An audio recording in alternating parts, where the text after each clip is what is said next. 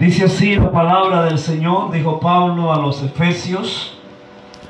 Dice el título en esta Biblia, andad como hijos de luz. Sed pues imitadores de Dios como hijos amados. Oiga esto. Y andad en amor como también Yahshua nos amó y se entregó a sí mismo por nosotros. Mire cómo se entregó él. Ofrenda en lugar de nosotros. y sacrificio a Dios en olor fragante.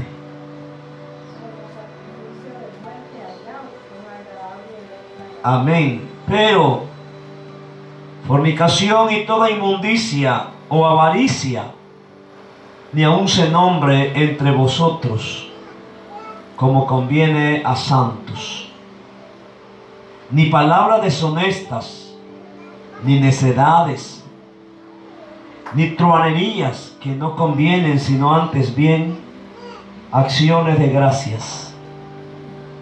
Porque sabéis esto, que ningún fornicario o inmundo o avaro que es idólatra tiene herencia en el reino de Cristo y de Dios. Nadie os engañe con palabras vanas, porque por estas cosas viene la ira de Dios sobre los hijos de desobediencia. No seas pues partícipes con ellos. Me gusta esto que sigue, dice el 8. Porque en otro tiempo pasado, ¿verdad? Erais tinieblas, mas ahora soy luz en el Señor. Andad como hijos de luz.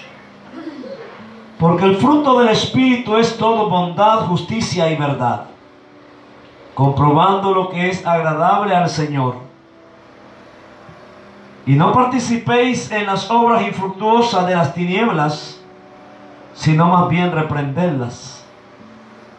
Porque vergonzoso es aún hablar de lo que ellos hacen en secreto.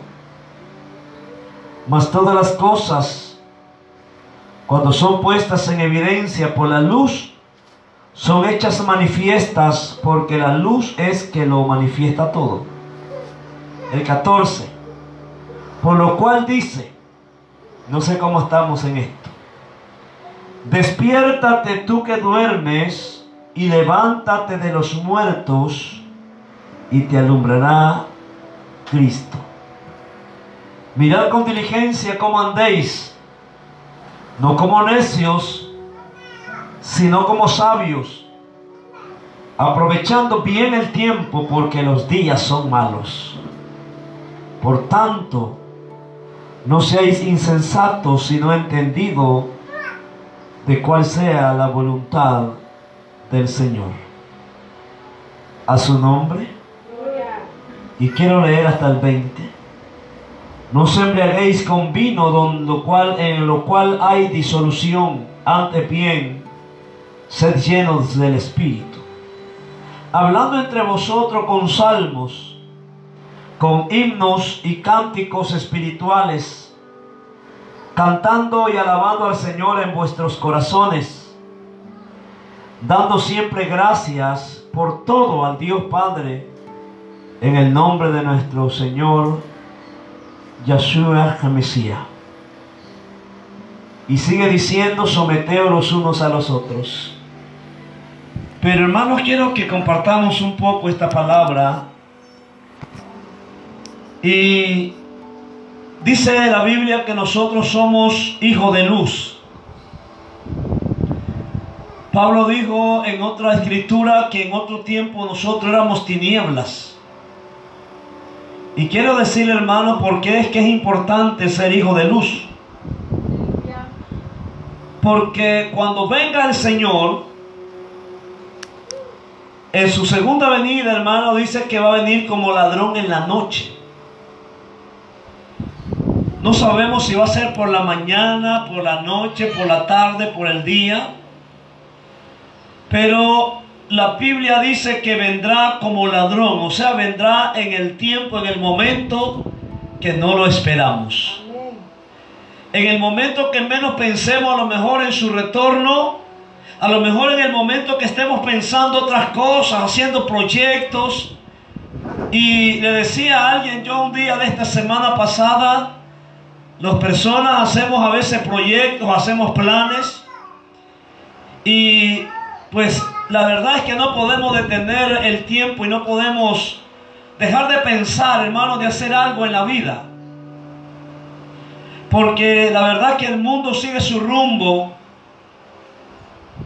y aunque nosotros ya no somos parte de este mundo, ya no pertenecemos al mundo. No sé ustedes, ¿verdad? Pero ya somos parte, ya somos separados, ya somos kadosh.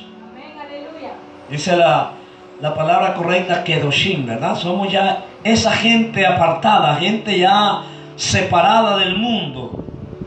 Y por eso digo el Señor, aunque están en el mundo, ustedes no son del mundo.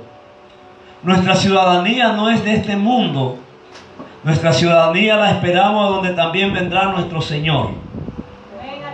Pero para nosotros disfrutar de esa plenitud con Dios en un tiempo futuro, dice la Biblia que debemos de andar como hijos de luz. Si hay hijos de luz, entonces hay hijos de tinieblas.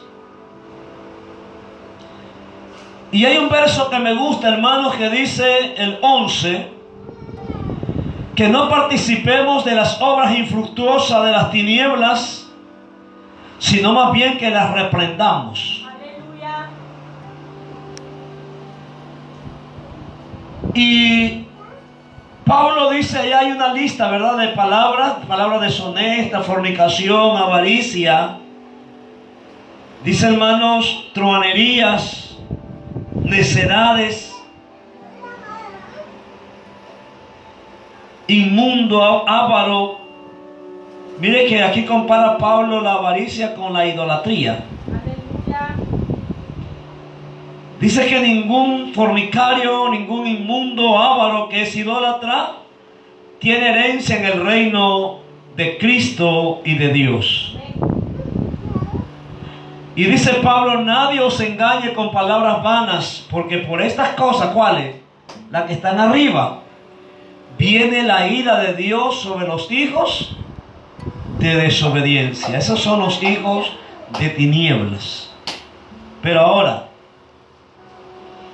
¿Por qué es importante, hermano, nosotros que aunque esté de noche, literalmente, andemos como en luz? Porque repito, el Señor vendrá como ladrón. Va a venir en el tiempo que no pensemos. El, el mundo, vuelvo a repetir, sigue su curso. El mundo, hermanos, se está haciendo, dicen los- los- los grandes empresarios, los gobiernos están haciendo planes para no sé cuántos años. Los empresarios están haciendo sus cálculos, haciendo sus... Ahorita en esta situación de economía que está bastante caída. Y el que tiene su pequeña empresita pues está pensando hacerla más grande. El que tiene un negocio pequeño está pensando hacerlo grande. Ok, está bien. Pero la iglesia, que ya somos apartados, hermanos, tenemos que pensar tanto en las cosas de este mundo, hablando de las cosas que necesitamos terrenalmente, pero mucho más pensar en el tiempo del retorno del Señor. Dice el verso 14, por lo cual dice, note que en los tiempos de Pablo, hermano, había un, adormecimiento espiritual también. Mucha gente había caído en el conformismo religioso. Mucha gente había como que estaba regresando otra vez. Porque Pablo exhorta y dice, no haya entre ustedes fornicación, no haya palabras deshonestas, no haya avaricia, no haya inmundicia.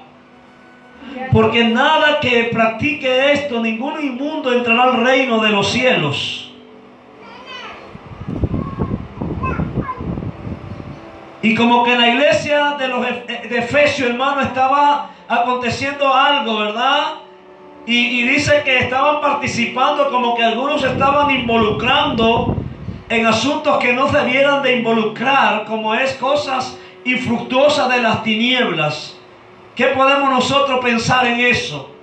En nuestros tiempos actuales hay tantas actividades que hace la gente aparentemente socialmente, pero hermano, que son cosas que realmente tienen que ver en un trasfondo espiritual fuera del contexto de la palabra.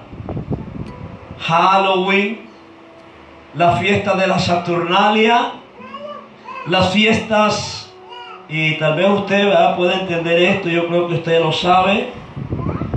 A un hermano en las, y algunos piensan diferente, ¿verdad? Yo tengo mi punto de vista, usted tiene el suyo, y creo que eso nos, nos debiéramos de respetar, pero a ver hasta dónde Dios nos permite en la palabra, hermano, aún dentro de la misma política. Eh, ¿Por qué? Yo no sé si usted sabe esto, pero siempre hermano, cuando va a haber esos movimientos, hay tantas cosas que se hacen injustamente, tanto de un lado como de otro.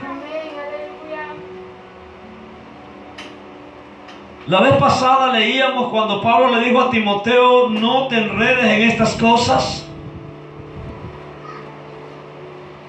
Y la verdad, hermano, ¿qué trasfondo hay en todas estas revueltas sociales, políticas?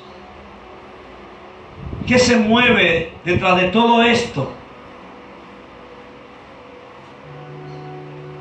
El hombre con ansiedad de poder, el ser humano con la ansiedad de la avaricia y hasta dónde la iglesia misma puede ser parte de este mundo, de estos vamos a decir así hermano, de este asunto de aglomeración en todos los aspectos, fuera del contexto de la escritura. Y dice Pablo que aún no participemos en las obras infructuosas de las tinieblas. Aunque en este verso, hermano, está hablando de un contexto más allá de lo normal, obra de tinieblas, cosas satánicas, y todas esas cosas que se practicaban en los tiempos de la iglesia, en los tiempos de, la, de, los lugares, hermanos, donde habían los altares a dioses ajenos, a dioses falsos, como hay hoy en día igual.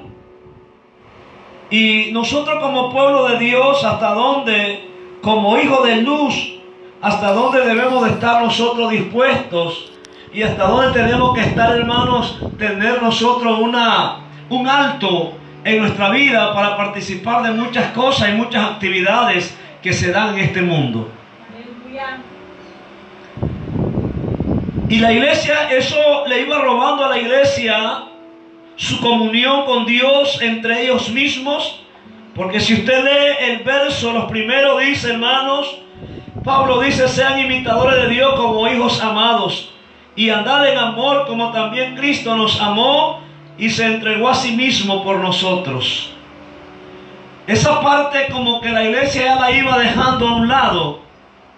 Explicaba anoche a los hermanos yo y le decía un poco, creo que anoche o antenoche en el culto, de lo que dice el libro de Apocalipsis 2, verso 1, donde habla, y, y esa palabra, esa primera, el primer mensaje, la primera carta escrita, está dedicada también a la iglesia de Éfeso.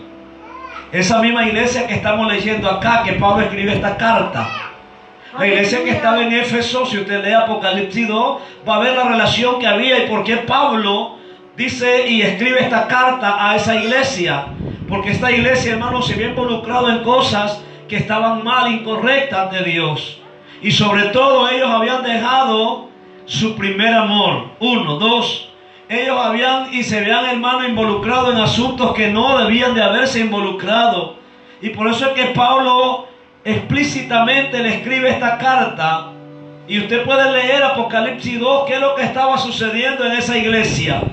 Que a pesar que tenía el nombre del Señor, a pesar de que ellos no habían negado la fe, habían trabajado arduamente por amor al Señor, ellos, dice la Biblia, hermanos, que habían probado a los que se decían ser apóstoles y los habían hallado falsos. Ellos habían, también ellos odiaban la, la, hermanos, la doctrina de los nicolaitas. Pero sin embargo el Señor los reprende y le dice, pero tengo contra ti, te voy a decir esto que no me agrada de ti, que has dejado y te has olvidado del primer amor, Aleluya, de esa comunión entre ellos, de ese amor mutuo que los había unido, el amor de Dios. Por eso es que Pablo dice en el capítulo 5, verso 2, andad en amor como también Cristo nos amó y se entregó a sí mismo por nosotros. Porque ellos habían dejado esa parte, habían olvidado esa parte tan primordial, tan importante dentro de la comunión de la iglesia. Y además de eso se habían involucrado en otras cosas que no estaban bien. Pero no te algo importante que dice Pablo. La iglesia iba muriendo, hermanos. Porque dice acá, por lo cual dice, despiértate tú que duermes y levántate de los muertos y te alumbrará Cristo. Y dice, mirad con diligencia. A ver, saquemos esa palabra que es diligencia. Mirad con diligencia. Aleluya.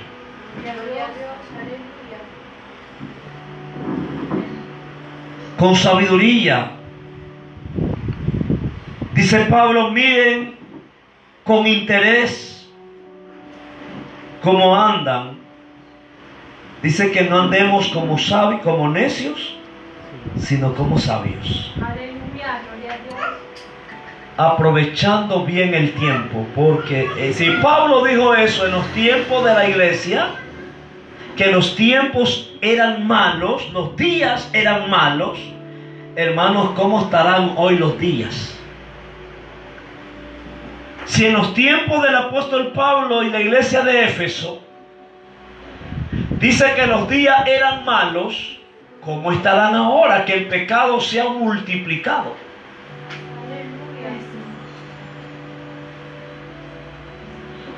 Les ponía un ejemplo ayer a los hermanos y yo les decía esto que voy a hacer ahorita, tal vez acá. Solo un ejemplo. Voy a ver si hay un papelito. Y yo les decía a ellos, hermanos, que Dios, usted sabe que Dios está allá, en su trono, ¿verdad? Aunque Él está en todo lugar, pero su presencia como Dios, me imagino cómo será su presencia en sí. Gracias, hermano. ¿Cómo será su presencia en sí? Y Él mira al mundo actualmente, hermano, yo quiero que me entienda esto. Actualmente, usted sabe que hay una, nosotros decimos la atmósfera, el cielo atmosférico hasta donde nuestros ojos pueden ver y más allá de lo que no podemos nosotros observar. Pero Dios está allí. Dice que el cielo es el trono de Dios y la tierra el estrado de sus pies. Y yo le decía a los hermanos, ¿por qué es que la ira de Dios, hermano, aún como está el hombre actualmente, el pecado, Todavía Dios está esperando y tiene misericordia del hombre. Todavía Dios tiene bondad, tiene amor para con el ser humano. Aleluya. Es porque algo sucedió, hermanos, y sucede cuando nuestro Señor murió, entregó su vida. Dice que sin remisión de sangre, sin derramamiento de sangre, perdón, no hay remisión de pecados. Amén. ¿Qué removió el pecado en su vida y en la mía? La sangre del cordero. Amén. Eso removió el pecado de nosotros a través de la muerte del Mesías. Entonces hace una imaginación. Aquí está el mundo, el hombre, y Dios está viendo a través de una cortina, vamos a decir así simbólicamente, pero que esto, hermano, la sangre está ahí. Pero que un día los lavados con la sangre del cordero, un día será quitado eso así cuando ya el pueblo de Dios no esté. Aleluya. Entonces preguntémonos qué va a suceder. Ya cuando Dios no esté viendo, hermano, porque hoy nos está viendo y nos justifica a través de la muerte de Él, de su Hijo, a través del derramamiento de sangre. Pero imaginémonos cuando eso sea quitado, cuando ya el pueblo que Él viene a buscar, el pueblo que Él viene a redimir, el pueblo que Él viene, hermano, vamos a decir así, a rescatarnos de la ira, entonces imagínese usted, hermano, cómo va a quedar este mundo. Por eso es que hoy usted y yo tenemos que andar con diligencia, con mucho cuidado, cómo andemos. No como necio. El necio, miren que le voy a poner un ejemplo. El Señor comparó al necio con quién? Con el que oye la palabra y no la obedece. Pero le compararé, dijo él, al hombre necio. Le compararé, dice, como el hombre necio que hizo su casa encima de la tierra, no cavó profundo. Pero el que oye la palabra y la hace y la guarda, le voy a comparar a un hombre sabio que edificó su casa, cavó profundo y puso el cimiento sobre roca firme. Vinieron vientos y tempestades con impetu, fuerza, tremendo viento, hermano, pero la casa no cayó. Pero el que oye la palabra y no la obedece, anda como necio, porque así lo dice Pablo. No andemos como necio, sino como sabio. Porque cuando alguien es sabio en el vivir diario, en la vida, en este camino, hermano, va a edificar su casa, su vida va a estar siendo edificada en Cristo, no en arena movediza. Amén. Entonces yo pregunto, dice Pablo, no andemos como necios. La misma enseñanza que dio el Señor. Oiga esto. Pablo habló del necio y del sabio. Y el Señor ya lo había dicho antes que Pablo que el sabio es aquel que edifica su casa, que cava profundo, hermano, y, y funda su casa, su vida en la roca que es el Señor. Y el necio es aquel que no cavó, simplemente pues por emoción vino al Señor, pero llega el tiempo, el momento de que llega un adormecimiento espiritual y se queda ahí. Por eso dice, no andemos como necios, perdón, sino como sabios. Pregúntate en esta tarde de cuál de los dos somos nosotros. Y es fácil identificar esto, porque el Señor ya lo dijo. Dice hermano que Él iba a comparar al que oye la palabra y no la obedece. Y no está hablando del mundo, porque el mundo es que no se arrepiente. Oiga bien, yo quiero que miremos la diferencia. Al mundo que se le predica la palabra y se le habla del evangelio del reino, de la salvación, no están arrepentidos, pero nosotros sí venimos arrepentidos. Pero este arrepentimiento nos va a llevar a la otra parte que es la obediencia. ¿Obediencia a qué? A su palabra, a su ley. Hay un texto que me llama mucho la atención, Proverbio 28, 9. Dice ahí, hermanos, que el hombre que no obedece los mandamientos, la ley, la Torah de Dios, su oración es abominable ante la presencia de Dios. 28, 9 de Proverbios.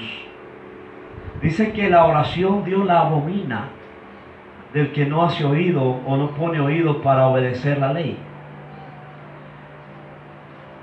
Y entonces el Señor dice que esa gente que no obedece es necio y está edificando su casa en arena movediza, cuando venga la prueba, la lucha, el momento difícil, entonces esa casa se va a caer. Pero el que es sabio, dijo Pablo, anda como sabios, aprovechando bien el tiempo. Ahora, ¿en qué vamos a aprovechar el tiempo? ¿En qué aprovechamos el tiempo ahora nosotros? Decimos que lo aprovechamos, lo desaprovechamos. ¿verdad? O vamos a aprovechar a, a limpiar, a- está bien, porque son cosas diarias, ¿no? Pero a veces nos creemos, hermano, y nos quedamos. Mira, hay gente que dice, decía una hermana allá, y hermana, no ha venido a los cultos. Ay, hermano, es que viera que tenía la casa patas arriba, así dice mucho, ¿no? Y me comencé a poner y como ya toqué todo, entonces no quería dejar ahí las cosas así todas voladas, arreglé y hasta que arreglé ya vine. Pero ya dejé la casa lista. Pues está bien porque no se puede vivir todo desordenado.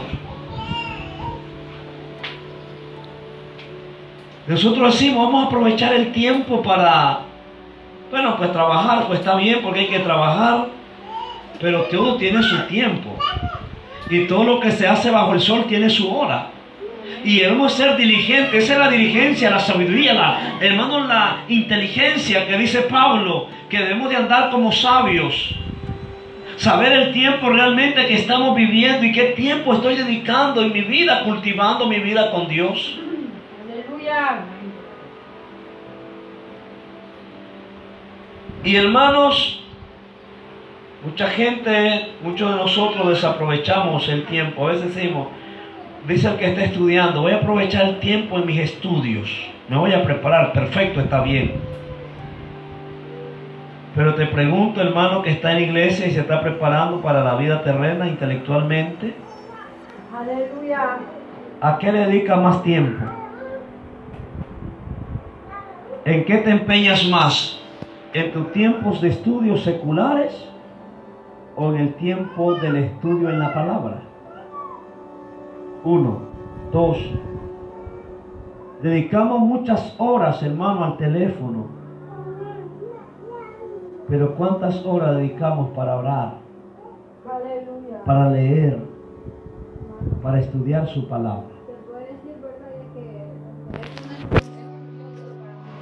Amén. Ya se volvió un ídolo. Yo le decía a Carlos, muchas veces le digo, predicamos a los católicos de oración. Pero mirémonos de cuántas horas con ese. Sí. Le estamos rezando, ¿verdad? Amén. Y todavía sirve. Sí. Con reverencia, Y ahorita hay mucha gente con desgaste en hacer mi casa. Con reverencia, bastante reverencia. Decíamos hoy, hermano, que hablábamos un ratito, que se ha perdido la vida social aún en el hogar. Porque todo el mundo está con su teléfono. El chaval está en la cama en el cuarto, acostado con el teléfono. El viejo está sentado en la silla ahí afuera en, la, en el porche o en la sala. Y la señora está allá también por otro lado con el teléfono. La muchacha está por allá. El otro está. Todo el mundo metido en su teléfono. Y ya casi no se habla como familia. Como Carlos cuando llega de trabajar, llega, se busca la ropa, se acuesta. Y yo, ah, no, no, ya estás con ese teléfono. Y dice, pero a mí descansar un ratito con él. Pero ¿y qué de clase de descanso el tuyo de estar con el teléfono? No, en vez de ese- decir, voy a descansar con la niña. Más bien el cerebro se, se daña. Entonces eso se ha perdido, ¿verdad? Hemos mirado eso. Amén. Qué bueno fuera que digamos lo que decíamos hoy. Vamos a orar juntos como familia. Está bien porque pues, tenemos una vida, voy a decir así, social, pero no en la familia, tenemos una vida social con gente ajena a lo nuestro. Sí, yo no sé ustedes, porque pasamos hablando con la gente con el teléfono hasta un montón de tiempo y con los de la casa no hablamos. Me decía una hermana, el- el- este varón, el esposo viene a la casa, dice, y los hijos él no le dedica tiempo, y yo lo digo que se goza con la gente ajena, no sé ni quién lo llama, dice. Ah, y sonrisa, ya cuando él termina de hablar, dice, viene aquí a...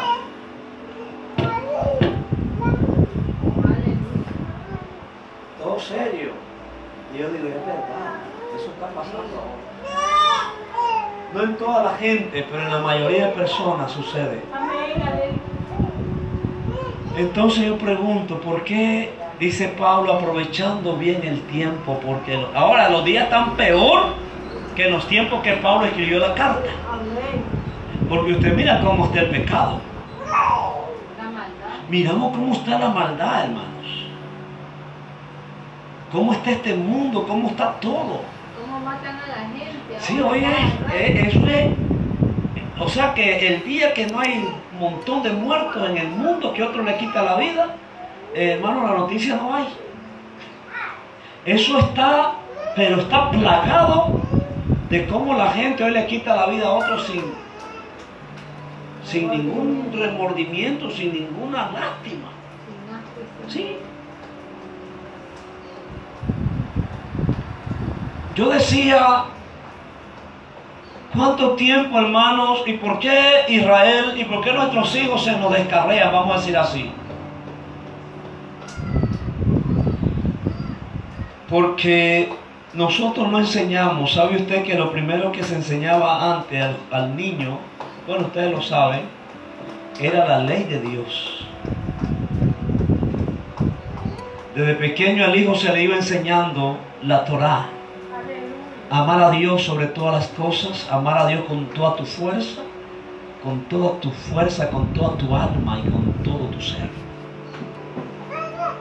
Y eso se le enseñaba al niño, ellos aprendían a leer en esa palabra.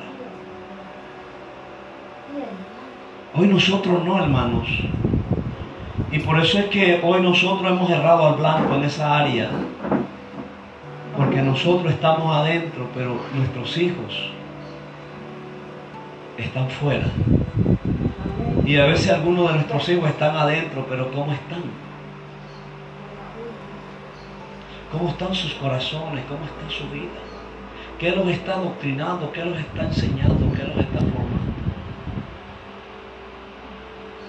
Aleluya. Le digo a Jonathan, Jonathan tiene, yo le compré una Biblia para niños hace varios años y él caminaba en su mochila y él andaba ahí y él leía en la escuela y dice, es que no copió porque estaba leyendo la Biblia. No, le digo, tenés que copiar. Está bien que en un momento de receso pues hablé con alguien que le quedaba así a tus amiguitos algo, leerle ahí. Y yo le dije, mira, hijo, yo quiero que hagas algo. Te va a ayudar en tus clases avanzar y te va a ayudar en tu vida que Dios te va a dar. Diario, diario le digo, leerte una lectura bíblica diario y copiarla en otro cuaderno, transcribirla. Eso hace todos los días. Necesito que hagas eso, le digo, hacerlo. Para que te ejercites en la lectura y te ejercites en la letra y te ejercites en tu mente. Entonces todos los días hace. Bueno, ahora cuál voy a leer. No sé, busca uno. Ayúdame a buscar uno para allá le busco yo. Y a veces es muy largo para copiar. No, le copiar donde ahí lo más, lo más sencillo. Lo que quiero es que hable, que lea y, ya se pone a leer. Y, y yo lo oigo como está leyendo duro, ¿verdad? Y, y dice, qué bonita la historia que sale en la Biblia. Y entonces le digo yo, necesito que me llenen ese cuaderno de muchos versos bíblicos. Bueno, no sé ahora que no estoy, ¿verdad? Pero es importante, hermanos, que nosotros aprovechemos el tiempo. Y decíamos, es cierto que no vamos a estar todo el tiempo, como decía alguien, una mujer, ¿verdad? Y ese hombre exageraba porque no quería trabajar, ya se pasó de límite. Tenemos que trabajar porque la vida también es de trabajo. Amén. Y ese hombre tenía una costumbre mala, es de aquí, de esta zona. No de acá, ¿verdad? Pero de la zona. Y la esposa ya no lo aguantaba y me dice un día, hermano, yo quiero hablar con usted, ya no aguanto a este hombre. Es solo guitarra, hamaca y café. No quiere hacer nada. Entonces le digo, hermano, necesitamos hablar. Se está derrumbando su casa porque usted no quiere hacer nada. Usted toda la carga se la dejó a la mujer. Y el hombre se molestó conmigo por le digo, hermano, lo siento mucho, pero así dice la Biblia que usted tiene que trabajar. No se agarre, le digo yo, porque ¿sabían ustedes qué cosa es herejía, hermanos? Que sale en la Biblia, la palabra herejía es tomar una verdad bíblica y torcerla a mi conveniencia. Eso es herejía. Ejemplo, Dios...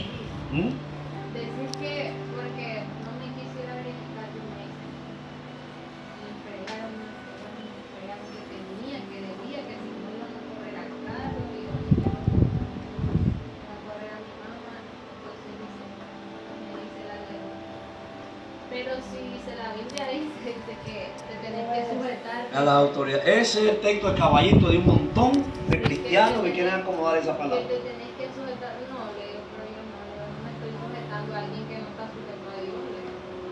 le digo. Eso sí. Es Amén. Eso es una herejía. Eso se llama hereje. Esa es una herejía. ¿Por qué otro verso que traducen y, y lo hacen hereje, en- en- metiéndonos en la misma situación? Es que Dios pone reyes y quita reyes. Dios, pero no Dios. Y si usted lee la historia, cuando Dios dice eso, pone rey y quita rey, era que si el rey, había un rey que solo duró, creo que fueron menos de ocho días gobernando. Pero no es que los quitaba, es que los, Dios los mataba. Y en su lugar ponía otro. ¿Qué le puedo decir a una persona? Ahora le voy a decir esto. Le voy a decir esto. Sí, pero o sea, otra cosa más profunda. Amén. Dice la Biblia. A mí no me dicen nada así porque le dije una vez a la gente. Aún la iglesia misma, los hermanos.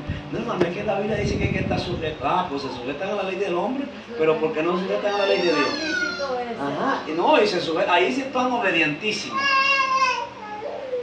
Y le dije yo, le voy a explicar esto. ¿Se acuerdan ustedes? Voy a, voy a decirle, hermano, ¿Dios le iba a dar rey a Israel o no? Amén.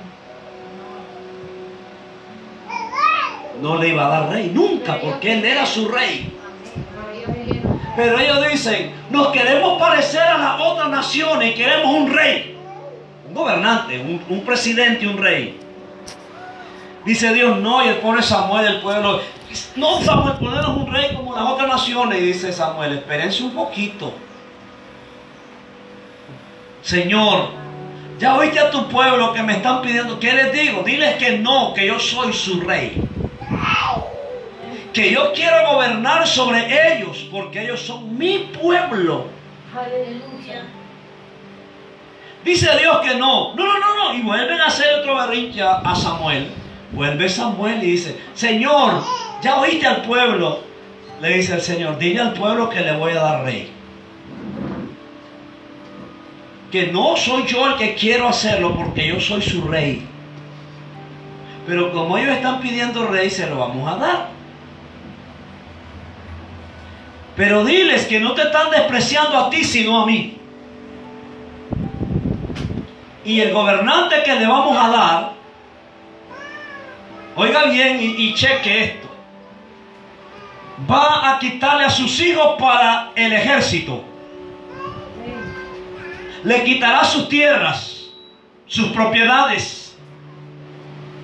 Y también va a agarrar a sus mujeres, a sus hijas, para dársela a alguno de los, de los de ellos, a su comandante, y la va a ocupar para cocinera. También. Dice el Señor que esto y esto, no importa, pero queremos rey que nos vaya representando como las otras naciones. Hermano, el problema del pueblo de Dios era que ellos se querían igualar al mundo. Y Dios no quiere eso. Amén. Y cuando ya fue cuando ungieron a Saúl. Y cuando ya Saúl les apretó, ay Señor, quitarnos este rey. No aguántense, dice, porque ustedes lo pidieron. ¿Acaso no sucede lo mismo ahora con la gente? Amén. Ay, si tuviera el fulano gobernando fuera mejor. No, hermanos. Ahora voy a esto. Dios no tenía pensado eso. Por eso Saúl significa pedido.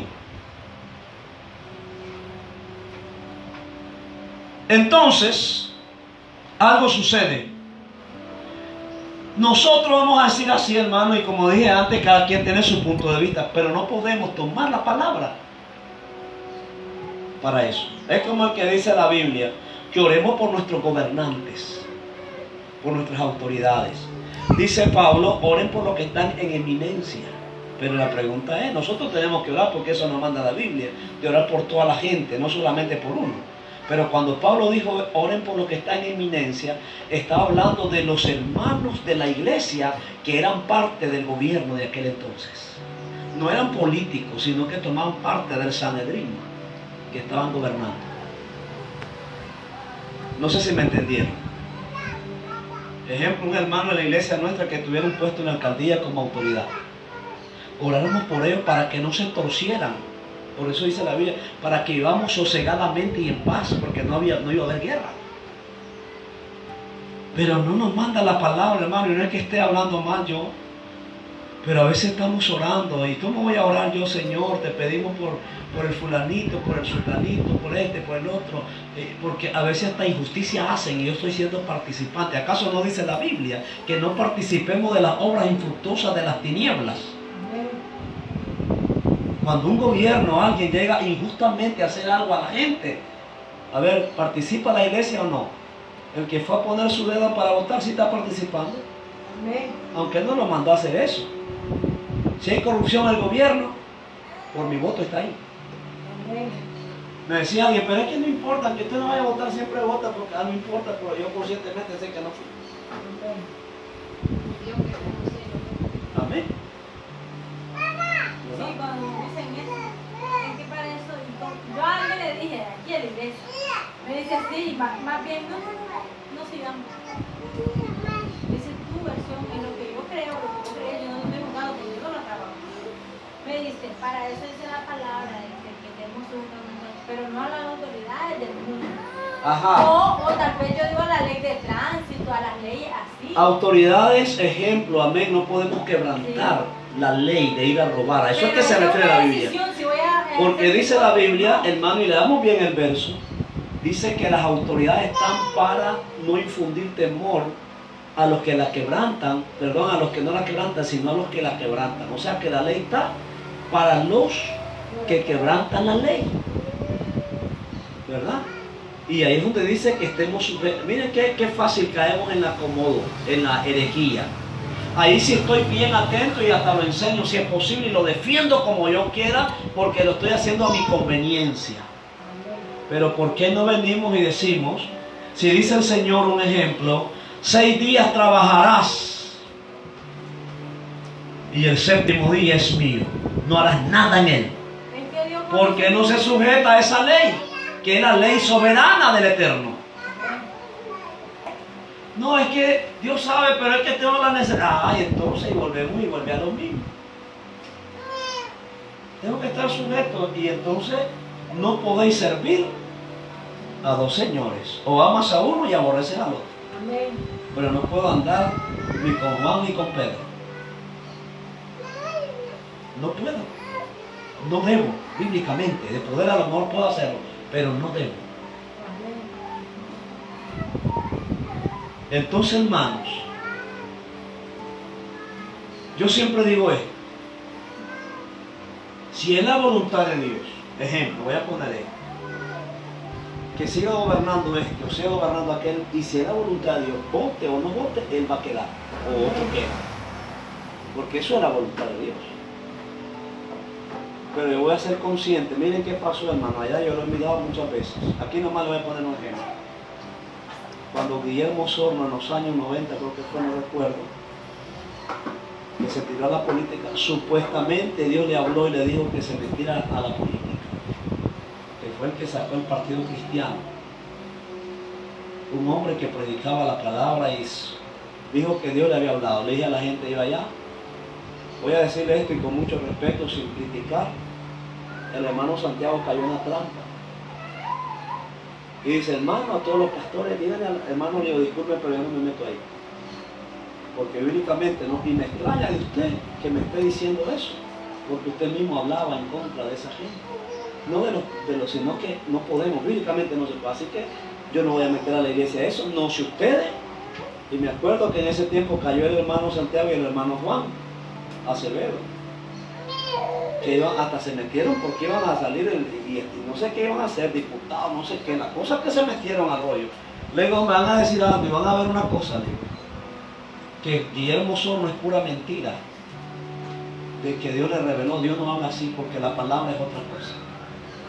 Y el hombre dijo, yo voy a ganar, ¿dónde ganó nunca?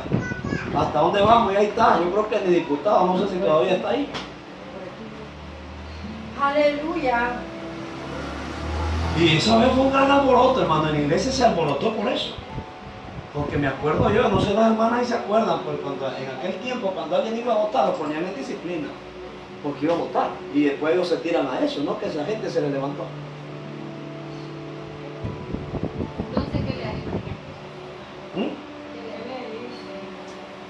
Le digo? Sí, me dijo, ¿qué le dijo que ella le dijo eso a la... Ok. Ya le voy a decir qué le va a decir. Bueno, ese verso que está en Efesios. Y se le dice, pero qué hora infructuosa de las tinieblas. A ver, con toda confianza, voy a decir esto porque aquí estamos hermanos. Y sin atacar a ningún